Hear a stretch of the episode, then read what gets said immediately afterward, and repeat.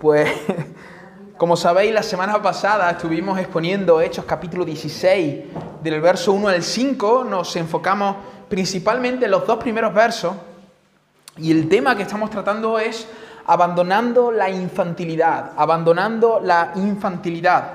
Eh, en ese pasaje vemos como Pablo en su segundo viaje misionero llega a Listra y desea llevar consigo a un joven llamado Timoteo del cual, como habréis leído, daban buen testimonio, a pesar de que su contexto no era el más apropiado para florecer, pero él es llamado discípulo, ¿no?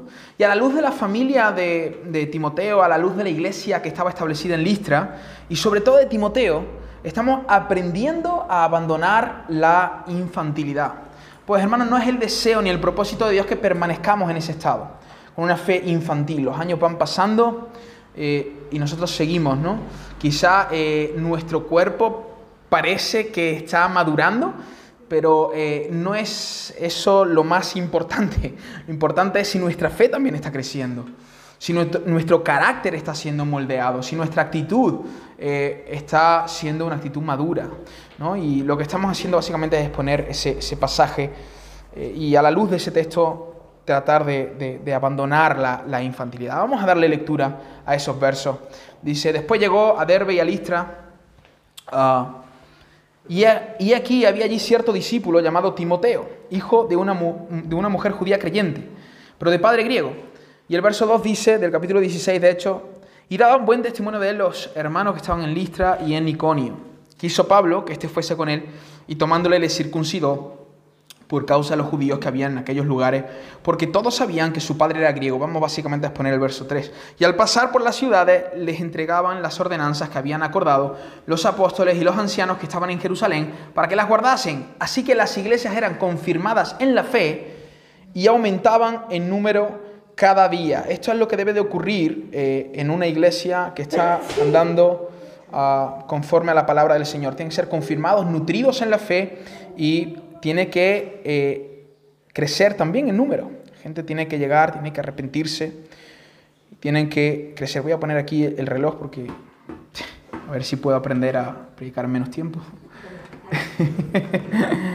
así que bueno, así rápidamente, sobre todo si hubiera alguien que no estuvo con nosotros la semana pasada, aunque puede escuchar el sermón en las redes, eh, solo, solo recordarte de forma muy rápida. Uh, lo que hemos visto en los dos primeros versos. En los dos primeros versos hemos dado dos deberes a realizar para abandonar la infantilidad. Dos cosas que debemos hacer para abandonar la infantilidad. En el primer verso veíamos que a pesar del contexto tan difícil en el que se crió y se desarrolló Timoteo, siendo él muy joven, eh, ya es considerado un fiel seguidor de Jesucristo, cerca de 18, 20 años, más o menos eso es lo que tiene eh, Timoteo. Eh, por lo tanto, Timoteo, a diferencia de muchos, no cae, no cae en el victimismo. Él, tiene razones para caer en el victimismo, ¿verdad? Puede culpar a las personas, a las circunstancias o a Dios de la situación que está atravesando, pero lejos de eso, Timoteo, hermanos, él es muy consciente del amor de Dios en Cristo hacia él y por eso él puede vivir el presente y encarar el futuro con gozo, confianza y determinación. A través del ejemplo de Timoteo, nos damos cuenta que para abandonar la infantilidad debemos exterminar de nosotros el victimismo. ¿Recordáis? Dijimos eso. Para salir, abandonar la, la, infantilidad debemos exterminar el victimismo en nosotros. Debemos de dejar de justificar nuestra falta de crecimiento, nuestra falta de fe, con el daño que nos hayan causado, con las circunstancias. Bueno, es que si la iglesia fuera diferente, Ah, es que si los hermanos fueran de otra forma, entonces yo crecería más en la fe. Debemos de dejar de cantar la canción Yo soy rebelde porque el mundo me ha hecho así. Tenemos que dejar a un lado esa canción, ¿verdad? Para abandonar la infantilidad debemos huir, huir del victimismo. De verdad, hermano, huye del victimismo. Huye del victimismo. Además, vimos a través del segundo verso que para abandonar la infantilidad no basta con tener un buen concepto propio de nosotros mismos. Si tú consideras que eres una persona buena, justa, amable, paciente, eh, yo me alegro, eso es una bendición que tú tengas, eh, te tengas a ti mismo en alta estima. Pero lo importante no es eso, lo importante es que dicen de ti los que están a tu alrededor, los que conviven contigo. ¿Recordáis el, el pasaje que está en Proverbio que dice, alábete el extraño y no tu propia boca? el ajeno y no los labios tuyos. Aquí tenemos eh, una orientación de, Salomón. ¿no? ¿Quién nos debe de alabar? ¿Nosotros? No. Vamos a dejar de decir yo era, yo hice, yo fui, yo aquello, yo lo otro.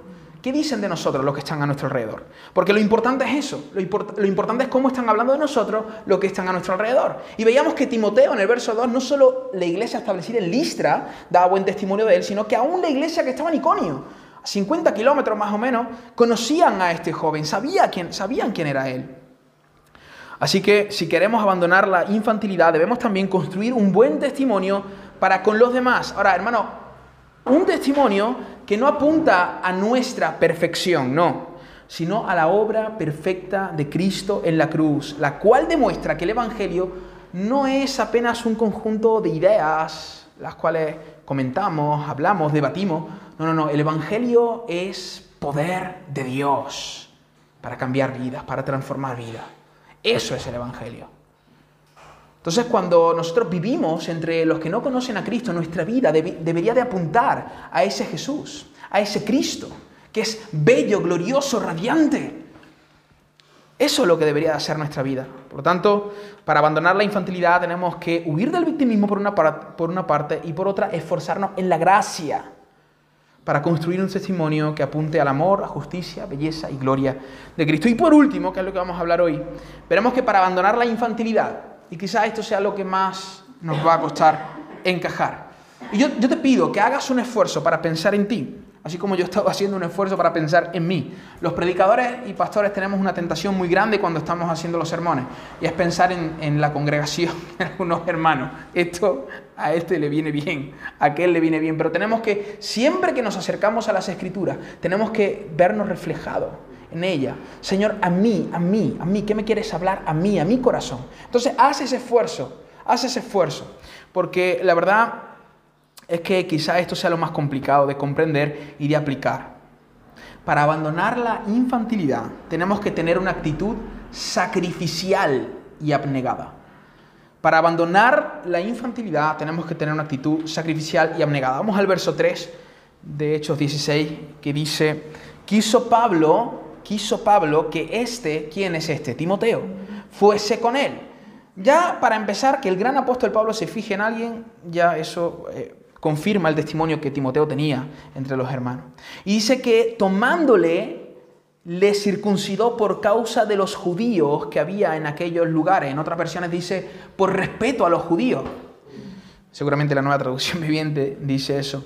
Porque todos sabían, todos sabían que su padre era griego. Hermano, después de la descripción que hemos hecho de Timoteo la semana pasada, podemos ver que había razones más que suficientes para que Pablo se fijara en este jovencito y le quisiera llevar con él. Eh, si alguien podría ser útil para la edificación de las iglesias que Pablo había plantado y para la propagación del Evangelio, ese sin lugar a duda era Timoteo.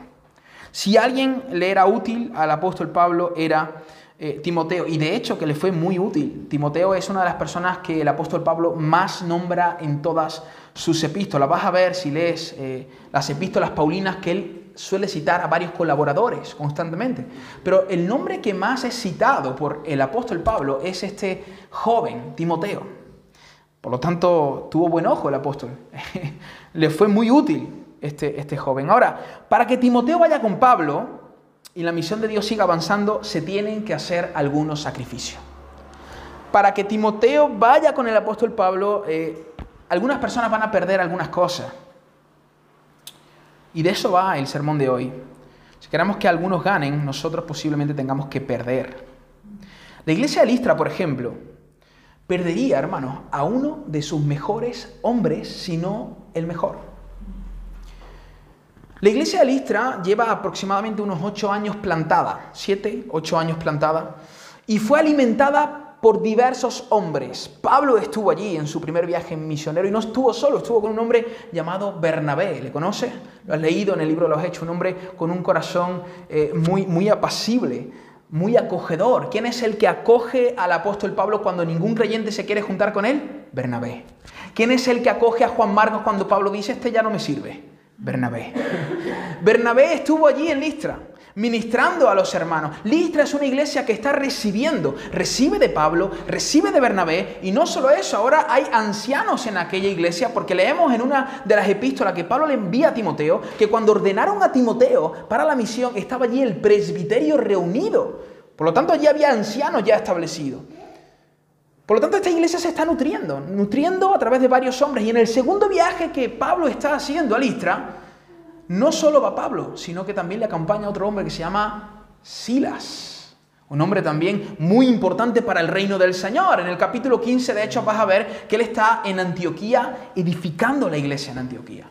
Este hombre es un hombre preparado, docto, posiblemente un maestro de las escrituras, un hombre de carácter, piadoso. Ahora te das cuenta, la iglesia de Listra, todos los hombres que tuvieron, toda, lo, lo edificada que fueron a través de todos estos hombres, sin embargo, ahora Listra deja de ser una iglesia que apenas recibe para convertirse en una iglesia que se da.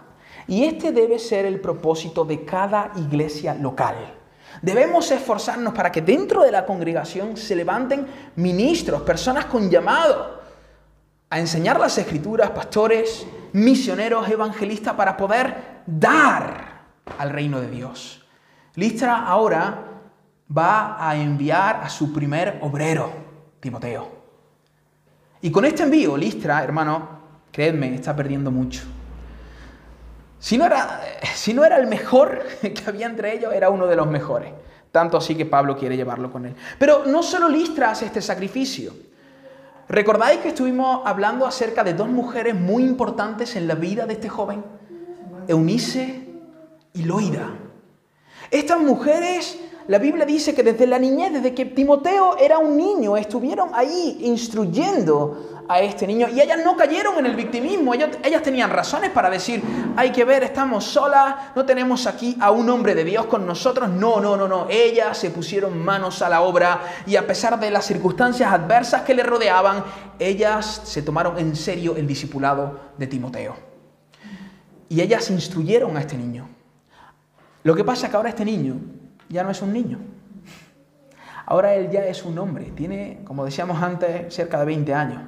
Y él está ministrando en Listra, posiblemente, ¿por qué le conocen en Iconio? Posiblemente fue a predicar a Iconio, estuvo allí predicando, bendiciendo a los hermanos de Iconio. Por lo tanto, si Timoteo era una bendición para la iglesia, ¿cuánto más no lo era para su familia?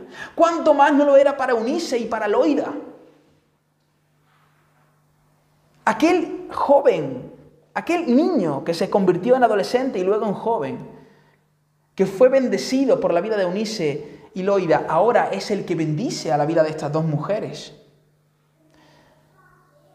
Y si él se va, adiós hijo, adiós nieto. Ahora por fin que tenemos aquí a un hombre de Dios que nosotros le hemos instruido, ahora nos deja.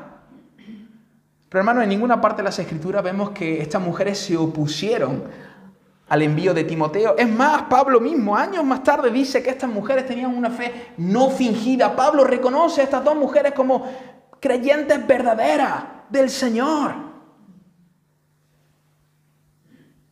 ¿Por qué son capaces de hacer este tipo de sacrificio, de enviar a Timoteo? ¿Sabes por qué? Porque ellas no están pensando en ellas mismas.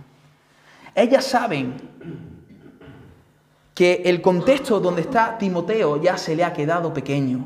Timoteo necesita otro contexto para seguir creciendo, para seguir madurando, para seguir evolucionando. Ellas saben que Timoteo va a crecer mucho más con el gran apóstol Pablo que en aquel entorno en Listra. Y entonces ellas, sin mirarse a sí mismas, sin mirar sus propios intereses, ellas se fijan en Timoteo. Ellas piensan en Timoteo.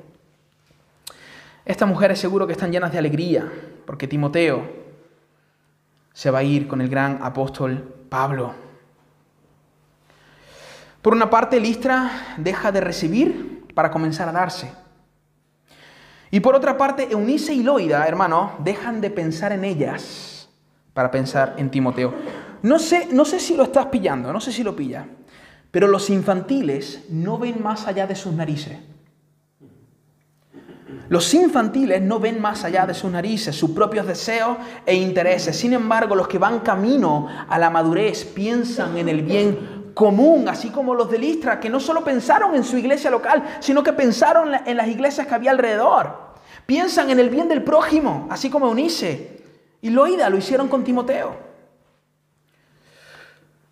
Hermano, lo que te quiero decir el día de hoy es que para abandonar la infantilidad debes dejar, debes dejar de pensar en tus intereses.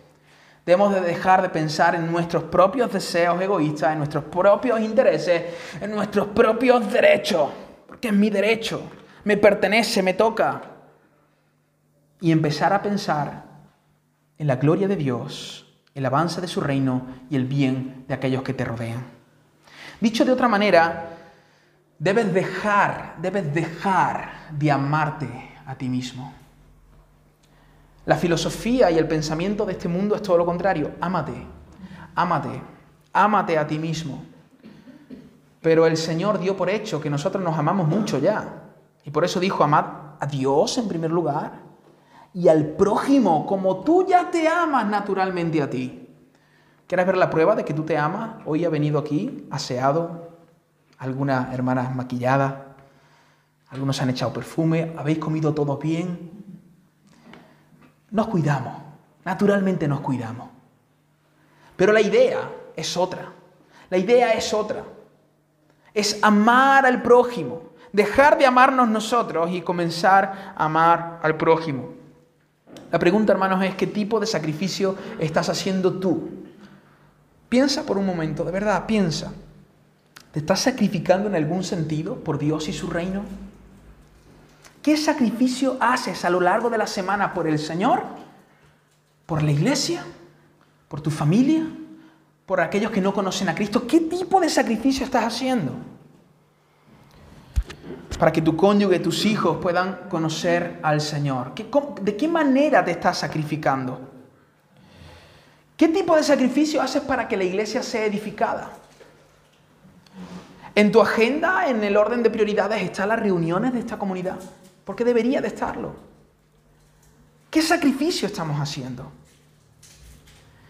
¿Qué sacrificio haces para que la sociedad sea alcanzada? ¿Qué estás perdiendo tú para que otros ganen? Aquí vemos a una iglesia y una familia perdiendo algo muy valioso para que otros pudieran ganar. Hermanos, ¿cómo estamos expresando nuestro supuesto, supuesto amor a Dios, a la iglesia y a los que no conocen a Jesús? Porque mira, si lo único que hacemos es venir aquí, reunirnos el domingo, cantar algunas canciones bonitas, irnos para casa, estamos haciendo muy poco. Si nuestro amor por Dios solo se, se ve reflejado en este lugar, mínimo debería de verse reflejado aquí, pero si solo se ve reflejado aquí, estamos haciendo muy poco y no nos diferenciamos mucho del amor que se proclama por ahí fuera. Palabras, palabras, palabras, palabras, pero pocas acciones, poco sacrificio, poca entrega. Hermanos, si verdaderamente amamos, tal amor se, se debe ver reflejado en nuestra entrega. El amor verdadero siempre se compromete y se entrega. Y ejemplo de eso nos ha dado el Señor. La Biblia dice en el texto que seguramente todos lo sabemos de memoria, pero creo que hemos profundizado poco en él. De tal manera, amó Dios al mundo, que nos cantó un poema, que nos escribió una carta, que dibujó en las nubes, os amo, creación mía. No, no, no, eso no fue lo que hizo el Señor. De tal manera amó Dios al mundo que dio, se entregó, se sacrificó, se comprometió. Ahí está el amor de Dios. Dio a su único hijo. Hemos visto el sacrificio de la iglesia en Listra, hemos visto el sacrificio de Loida y Eunice, pero ahora veamos un, acerquémonos, hagamos zoom en la vida de Timoteo. Timoteo también se sacrifica no solo por el hecho que va a abandonar a su familia y a su iglesia local, que ya de por sí eso es un sacrificio. El que ha estado lejos de su familia sabe que es difícil. El que ha abandonado una iglesia local después de haber estado años en esa iglesia local sabe que es un cambio difícil, duro. Bueno, este sacrificio lo hace Timoteo, pero hay algo más. La Biblia nos enseña en el verso 3 que Pablo le pide a Timoteo que se circuncide. Hermano, la circuncisión era una cirugía un tanto dolorosa, y más en aquella época, que no había el avance médico que tenemos el día de hoy. Y la circuncisión era practicada por todos los hombres judíos y era la señal más importante del pacto que Dios había hecho con ellos. Sin lugar a duda, era, uno de, era el requisito más importante de la ley y que distinguía al pueblo de Israel de todos los demás pueblos que existían a su alrededor. Sin embargo, con la llegada del Mesías, con la llegada de Jesús de Nazaret, nosotros entendemos que los judíos no habían comprendido bien el significado de la ley, ni el propósito de la ley, la cual no era salvarles. El propósito de la ley no era salvarles. Y el Señor viene a enseñar eso en su ministerio aquí en la tierra y luego los apóstoles con las epístolas también nos enseñan eso. La ley no salva a nadie porque nadie puede cumplir la ley. El propósito de la ley es mostrar nuestra necesidad, nuestra pecaminosidad y por ende nuestra necesidad de un Salvador, de alguien que sí pudo cumplir la ley. En este caso ese es Jesús de Nazaret. La ley, la intención de la ley era apuntar, lo dice Pablo en el libro de los Gálatas, er, era como una especie de, de ayo, ¿no? De maestro que nos debe de guiar a Cristo, mostrando nuestra pecaminosidad y nuestra necesidad de Dios. Pero los judíos no comprenden esto. Y es precisamente de esto de lo que se discute en el capítulo 15 de Hechos. si estáis leyendo el libro de Hechos, como lo estamos haciendo en la lectura, eh, los devocionales, la lectura, la lectura bíblica que estamos haciendo como iglesia, os habéis dado cuenta que en el capítulo 15 se hace un concilio, el primer concilio de la iglesia. No fue el de Calcedonia, el de Trento, no, no, fue ahí en Jerusalén. Allí se realizó el primer concilio de la iglesia. Se, se, juntaron allí los líderes judíos para debatir un tema muy importante. ¿Qué tema? Bueno, Pablo y Bernabé están plantando diversas iglesias entre los gentiles y ahora los gentiles se están mezclando con algunos judíos celosos de la ley que reconocen que Jesús era el Mesías. Pero estos judíos dicen, qué bien que los gentiles hayan sido incluidos al pueblo de Dios, pero les falta algo. Tienen que circuncidarse y tienen que cumplir la ley de Moisés. Entonces hay, una, hay una, un debate no pequeño, un debate bastante grande, que tienen que ir todos los ancianos, los líderes de las iglesias plantadas, tienen que ir a Jerusalén y debatir, discutir este tema. Y finalmente ellos Concuerdan que la circuncisión no es necesaria para la salvación. La circuncisión no es necesaria para pertenecer al pueblo de Dios. Lo único que se, que se requiere es arrepentimiento y fe en la vida de nuestro Señor y Salvador Jesucristo. Eso es lo único que se requiere. Ahora, cuando ellos acuerdan esto, se les da unas cartas Jacobo y Pedro, que son considerados los líderes de la congregación, los líderes de la iglesia, escriben una carta para todos los hermanos gentiles. ¿Por qué? Porque la fe de los hermanos gentiles estaba siendo perturbada, hermano, por los judíos celosos de la ley. No, no, no, no, no, no. Vosotros no sois parte del pueblo hasta que no os circuncidáis. Y eso fue así a lo largo de muchos y muchos años. Pero ahora Pablo toma estas cartas y viaja a todas las iglesias que él había plantado en su primer viaje misionero para ir a transmitirles las ordenanzas que ellos habían acordado. Y cuáles tenían que guardar algunas cosas, pero no tenían por qué circuncidarse. Y ahora quiero que te vengas conmigo y, y puedas pensar en esto. Pablo llega allí a Listra y llega con unas cartas. Hermano, buena noticia. Esto que están diciendo que os tenéis que circuncidar para ser parte del pueblo de Dios, ya os lo había dicho yo, que esto no es así, que hay que creer en el Señor. Aleluya, gloria sea el nombre de Jesús. Y allí está Timoteo celebrando también y de repente Pablo mira al joven y le dice, pero tú sí. Pero Timoteo, tú, tú sí. Yo quiero que te vengas conmigo y tú tienes que circuncidarte. Ponte un momento en el lugar de este joven.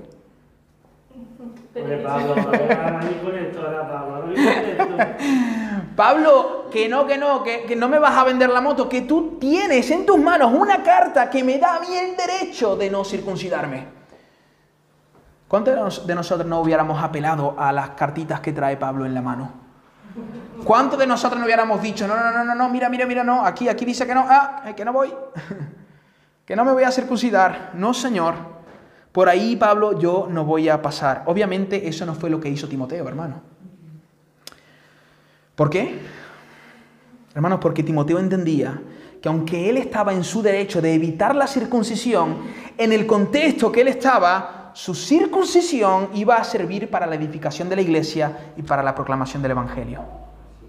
La circuncisión no era necesaria para la salvación, pero la circuncisión de Timoteo en ese contexto era necesario para la edificación de la iglesia y para la propagación del Evangelio. Hermano, la incircuncisión de Timoteo sería un tremendo estorbo para la misión de Pablo. Un estorbo grandísimo. Si lees eh, el libro de los Hechos, te darás cuenta que cuando Pablo llega a un lugar, ¿qué hace? ¿Qué es lo primero que hace Pablo? ¿Se mete dónde? Ah, en la sinagoga, exactamente. Él se mete en la sinagoga. ¿Y sabes qué iba a pasar? Timoteo, aquí, este, este es el judío que tiene el padre griego. Este no está circuncidado. No le iban a dejar entrar. Su incircuncisión iba a ser un estorbo en la misión de Pablo. Pero no solo eso, los judíos que, no, que aún no se habían convertido, incluso los que ya eran conversos, pero apenas estaban caminando con el Señor, no iban a querer escuchar a, Timoteo. Porque ellos iban a presuponer que dado a que él no estaba circuncidado, Timoteo era un judío que menospreciaba la ley de Moisés. Todo esto, hermano, eran objeciones para el Evangelio. Y Pablo, ¿qué quiere hacer Pablo? Pablo quiere allanar el camino. Pablo quiere allanar el camino. Él no quería que nada, que nada estorbase eh, la, proclamación del mensaje del Evangelio. Eso es lo que va a escribir Pablo en 1 Corintios capítulo 9, verso 12. Él dice, fijaros lo que dice Pablo. No he usado de mis derechos, sino que lo he soportado todo por no poner ningún obstáculo al Evangelio. El comentarista bíblico de David Stern escribe esto acerca de Pablo. Fijaros, Pablo no quería que la incircuncisión de Timoteo provocase preguntas en los judíos que sirvieran como tropiezo en la comprensión del Evangelio. El propio Evangelio ya contiene la muerte del Mesías como una gran piedra de tropiezo para ellos. ¿Recuerda lo que dice Pablo a los Corintios? El Evangelio es piedra de tropiezo para los judíos y locura para los gentiles. Por lo que un buen proclamador del Evangelio quitará todas las demás piedras que pueda quitar. Demasiado difícil es entender lo que Cristo ha hecho por nosotros en la cruz, como para acrecentar más piedras en el camino. Y Pablo, hermanos, es un buen proclamador del Evangelio. Pablo sabía perfectamente que llevar a Timoteo sin circuncidar sería un obstáculo para la evangelización. Y Timoteo, aunque tiene todo el derecho de no circuncidarse, accede a la petición del apóstol sin titubear, porque el texto dice, y tomándole le circuncidó. Ahí no hubo una discusión como en el capítulo 15. Bueno, vamos a hacer un concilio a ver qué, a ver vamos, vamos a hacer una asamblea. ¿Quién vota porque Timoteo se circuncide? Allí no ocurrió eso. Timoteo gustosamente pasó por la circuncisión. ¿Por qué? Hermanos, porque Timoteo, y aquí Quiero que prestes atención. Timoteo no tiene, no tiene, no, no tiene una fe infantil que se centra solo en él, en sus derechos, en sus intereses. Timoteo va mucho más allá. Él piensa en cómo sus decisiones y actitudes afectan a la iglesia y a la misión de Dios. Hermanos, la pregunta correcta nunca es y nunca será, ¿esto es pecado? ¿Yo peco si hago esto? ¿Puedo hacer aquello? ¿Puedo hacer esto? ¿Sabes por qué no es la pregunta correcta? Porque nosotros de este, de este lado de la cruz ya no nos estamos relacionando con leyes escritas en piedra, nos estamos relacionando con un Dios que se ha encarnado en Cristo. y, nos ha incluido en un pueblo. Nosotros nos relacionamos con Dios y nos relacionamos con la iglesia. Y es por eso que, hermano, nuestras preguntas no deben ser peco o no peco. Yo, ¿Esto se puede o, no se puede? No, no. Mira, la pregunta debe ser esta. Esta actitud que quizá en sí misma, en sí misma, no es pecaminosa, ¿es un estorbo en mi progreso del conocimiento de Dios? ¿La práctica de este hábito produce algún crecimiento espiritual en mí? Este hábito, aislándolo de todo lo demás, no es algo pecaminoso. Pero cuando yo practico este hábito una y otra vez, hace que me estanque? Mi forma de proceder, mis actitudes, ¿edifican a mis hermanos o les perjudican? Esas son las preguntas que tenemos que hacernos y no otras. Cuando mi pregunta es del tipo, ¿es pecado hacer esto o aquello? entonces yo demuestro que tengo una fe egoísta e infantil. Fijaros, ¿es pecado que yo haga aquello? ¿Dónde está el centro? En mí.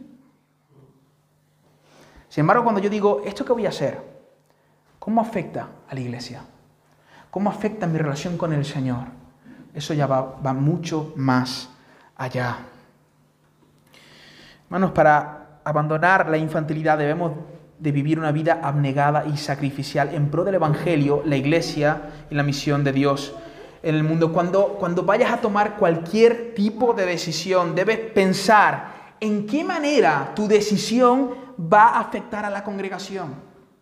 ¿Cómo afecta a la iglesia el hecho de que yo me congregue constantemente, el hecho de que yo pueda venir a las reuniones entre semanas? ¿Cómo afecta? No es qué pienso yo, cómo me afecta a mí, que también te afecta, pero ¿cómo afecta eso a mis hermanos? Esa, esa es la mente, ese es el corazón. ¿Cómo afecta? ¿La forma en la que estoy administrando mi dinero honra al Señor? ¿Honra al Señor? ¿Bendice a mis hermanos? Yo, yo, yo, yo, ¿El dinero me sirve a mí o yo sirvo al dinero? Soy un esclavo del dinero. Esas son las preguntas que tenemos que hacernos, hermano, y no otras preguntas. ¿Sueles quitar los obstáculos para la evangelización y la edificación de la iglesia? O más bien, tus palabras, tus actitudes, tus hábitos, tu vida misma es una piedra de tropiezo para que otros puedan llegar al conocimiento de la verdad. ¿Allanas el camino o pones más piedra? ¿Cómo estamos viviendo nosotros? Hermanos, Timoteo no tiene que circuncidarse para ser salvo. Él no tiene que hacer ese sacrificio para pertenecer al pueblo de Dios. Pero así como Timoteo podría haberse negado y haber dicho, Pablo, yo por aquí no paso, no hubiera pasado nada. Él no hubiera perdido la salvación, tampoco hubiera perdido la membresía de la iglesia listra. Pero sabes qué? De la misma manera que Timoteo le dice a Pablo, no voy contigo, eh, no me circuncido, Pablo le dice, no vienes conmigo. y Timoteo se hubiera perdido cosas increíbles, hermano increíble. ¿Sabes por qué? Porque aquellas cosas que obtenemos en Dios cuando nos sacrificamos en pro de su reino son siempre mucho mejores que aquellas cosas que perdemos. Siempre. ¿Sabes lo que se hubiera perdido Timoteo? El privilegio de acompañar a uno de los hombres más importantes de la historia de la iglesia. Y me atrevo a decir, no solo de la iglesia, de la historia de la humanidad. Hay algunos historiadores que hablan acerca de Pablo y dicen que, que esto no está en las escrituras.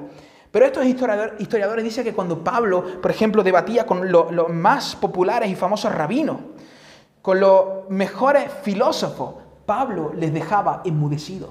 Ellos no sabían cómo debatir, no sabían cómo refutar al gran apóstol Pablo. Este hombre era una genialidad de hombre.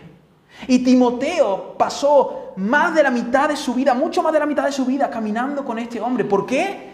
Porque tomó una decisión sacrificada. Ganó mucho más de lo que perdió. Timoteo se hubiera perdido el privilegio de ser ordenado al ministerio con tan solo 19 años y más adelante pastorear una de las iglesias más grandes de Asia Menor. Se estima que cuando Timoteo estaba pastoreando la iglesia de Éfeso. La iglesia, ¿sabéis cuántos miembros más o menos tenía? Más de 5.000 miembros tenía la iglesia de Éfeso cuando Timoteo la estaba pastoreando. Si Timoteo le dice a Pablo, no, te, me circuncido, pues no pastoreas. Te pierdes una gran bendición. ¿Por qué? Por no sacrificarte, por estar siempre centrado en ti mismo. Ah el privilegio de seguir inspirando a muchos aún después de muerto. ¿De quién estamos hablando hoy? Estamos hablando de Jesús, pero de, la fe que este hombre tenía en Cristo. Timoteo, hermano, casi cerca de dos mil años han pasado y él nos sigue inspirando con su fe. Porque tomó una decisión. Estando ya en la vejez, podemos decir Muchos de los que estáis aquí ya estáis entrando en la vejez, ya lleváis un tiempo en la vejez. ¿Podéis decir, he vivido para la gloria de Dios? ¿O lo que hacéis es arrepentiros de todas las cosas que habéis hecho mal? Timoteo, cuando llegó a la vejez, pudo decir, he vivido para la gloria de Dios. He vivido para la gloria de Dios y el bien de la iglesia, lo podía decir con la boca llena.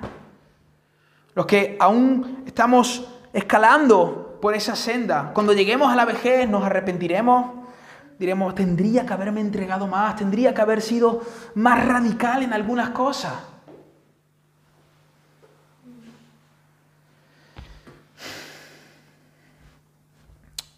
Piensa por un momento qué tantas cosas de Dios te estás perdiendo por no cortar de tu vida aquellas cosas que son un estorbo, un estorbo en tu crecimiento y en la misión de Dios. A lo mejor son hábitos, a lo, mejor son actitudes que tienes. ¿Qué cosas tienes que cortar? Timoteo tuvo que circuncidarse, pero ¿qué cosas tienes que cortar tú de tu vida? que son un estorbo, que son un estorbo en tu crecimiento. El, gran evangelista Leonard Ravenhill, no sé si le conocéis, un hombre de Dios increíble. Él solía decir que bastará un segundo, un segundo, un segundo en la presencia de Dios, cuando estemos delante de Él, para lamentarnos y decir, ¿por qué? ¿Por qué no hice más para el Señor? ¿Por qué no hice más por su obra? ¿Por qué no me di más por Él? ¿Por qué no me sacrifiqué más por Él? Un segundo, un segundo, cara a cara con el Señor, para que nos lamentemos. ¿Por qué nos cuesta tanto, hermanos, por qué nos cuesta tanto amar a Dios y amar al prójimo? ¿Por qué, no, por qué, por qué estamos, por qué vivimos vidas tan cómodas? ¿Por qué nos cuesta entregarnos? ¿Por qué? Posiblemente porque pensamos poco en el amor de Dios hacia nosotros, ya que la relación que tenemos con Dios, como hemos dicho muchas veces, no la iniciamos nosotros, nosotros simplemente respondemos, solo respondemos. ¿Cómo estamos respondiendo nosotros? ¿Te acuerdas de Juan lo que él dijo? Nosotros le amamos a Él, ¿por qué? Porque Él nos amó primero. Yo reacciono, ahora Dios ya te ha demostrado su amor. Nosotros no tenemos que decirle a Dios, Señor, eh, muéstrame que, me ama. No, no, no, no. Él, él ya nos ha demostrado su amor. Él vino a este mundo, se hizo carne. Vivió una vida justa, perfecta. Nos mostró el camino al Padre, ocupó nuestro lugar en la cruz, resucitó el tercer día, habita en nosotros por medio de su Espíritu. Es decir, ¿qué más quieres que haga el Señor? Ahora la cuestión es, ¿cómo estamos respondiendo nosotros a ese amor? ¿Cómo estamos respondiendo nosotros a ese amor? Para responder a ese amor tenemos que pensar, pensar en el amor del Señor, profundizar en el amor del Señor. Y es eso lo que el apóstol Pablo escribe a los filipenses. Y ya termino con esto. Capítulo 2, del verso 3 al 8. Pablo motiva a la iglesia que está en Filipo a que dejen de ser egoístas, porque ese es nuestro problema, hermano. Nos amamos demasiado, pensamos mucho en nosotros, estamos, eh, eh, que nuestro Dios somos nosotros. Somos nosotros. Entonces Pablo anima a la iglesia que está en Filipos que, que dejen de ser egoístas, que dejen de pensar en sus derechos. Pero ¿sabe cómo les anima? Trae a, trae a sus mentes a Cristo. Pone el ejemplo de Cristo. Mirad, miradle a Él. Os voy a leerlo en la nueva traducción viviente. Dice, no sean egoístas. No traten de impresionar a nadie. Sean humildes. Eh, Filipenses 2, verso 3. No sean egoístas. No traten de impresionar a nadie. Sean humildes, es decir, considerando a los demás como mejores que ustedes. No se ocupen solo de sus propios intereses, sino también procuren interesarse en los demás. ¿Ves? Aquí está la demanda de Pablo. Ahora, ¿cómo podemos vivir así, Pablo? ¿Cómo podemos vivir de esta manera? Bueno, los versos siguientes el apóstol nos enseña. Tengan la misma actitud que tuvo quién? Que tuvo Cristo Jesús. Aunque era Dios, no consideró que el ser igual a Dios fuera algo a lo cual aferrarse. En cambio, renunció a sus privilegios divinos. Adoptó la humilde posición de un esclavo y nació como un ser humano. Cuando apareció en forma de hombre, se humilló a sí mismo en obediencia a Dios y murió en una cruz como morían los criminales. ¿Te das cuenta de todo lo que Cristo perdió para que tú ganaras? ¿Para que yo ganara? La pregunta es, ¿qué estamos perdiendo nosotros para que otros ganen? ¿Qué clase de privilegio estamos haciendo a un lado para ofrecer un sacrificio, ofrecer nuestros cuerpos como un sacrificio vivo y voluntario para la gloria de Dios? A lo mejor el privilegio, no sé, de ver la novela la peli que ves todos los días. Podías quitar esa hora e invertir esa hora en la lectura bíblica, en la oración, ¿Qué cosas tienes que echar a un lado? Que quizás no son pecaminosas en sí mismas, hermano, no lo son en sí mismas, pero nos impide crecer en el Señor y llevar frutos para su gloria. ¿Qué cosas tenemos que arrancar de nuestra vida? La única manera de vivir así es teniendo en mente a Cristo Jesús es teniendo en mente a Cristo Jesús. No hay otra forma. Por eso te, ruego que inviertas tu vida en el conocimiento del Señor. Ora, lee, ayuna, busca al Señor. Aplica la palabra del Señor en tu vida. Esfuérzate, esfuérzate en la gracia. Hermanos, dejemos de ser infantiles. No, no, no permanezcamos como niños, crezcamos en la fe, tengamos en nuestra mente el reino de Dios, su justicia, la iglesia, la sociedad que perece a nuestro alrededor. Que eso esté en nuestra mente.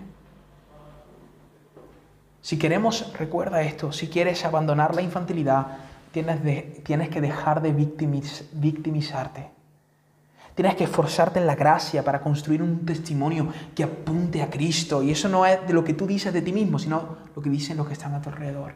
Y por último, tienes que vivir una vida sacrificada y abnegada. Piensa hoy, vete a casa pensando, ¿qué sacrificio estoy haciendo por Dios y su reino?